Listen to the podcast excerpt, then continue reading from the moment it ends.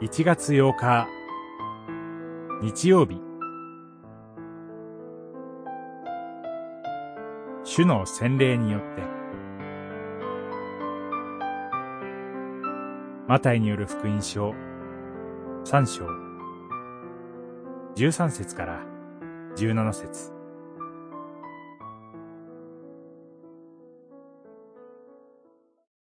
その時これは私の愛する子。私の心にかなうもの。という声が天から聞こえた。三章十七節主イエスが洗礼を受けられるこの箇所で、一つ特徴的な点があります。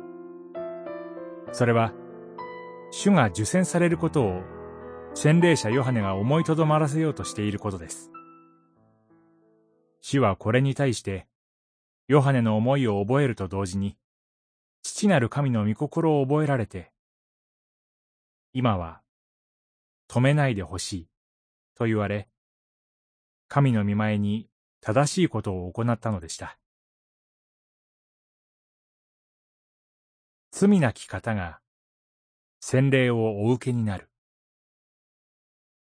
このことによって、罪に苛まれる私たちの救いの扉が開いたことを覚えたく思います。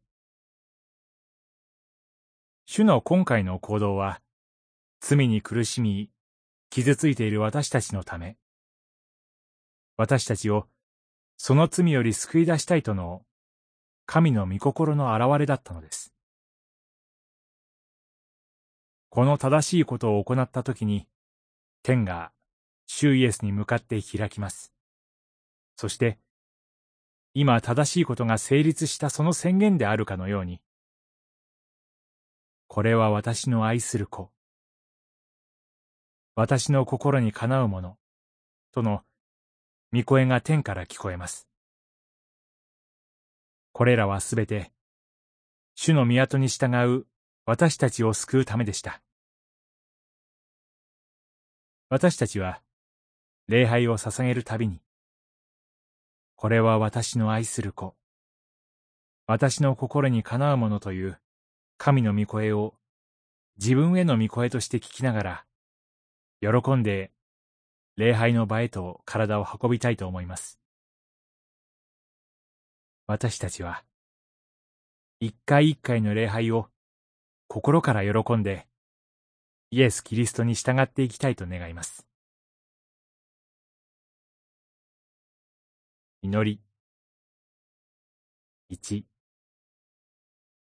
主が私たちの罪を覚えて、洗礼を受けられたことへの感謝。二。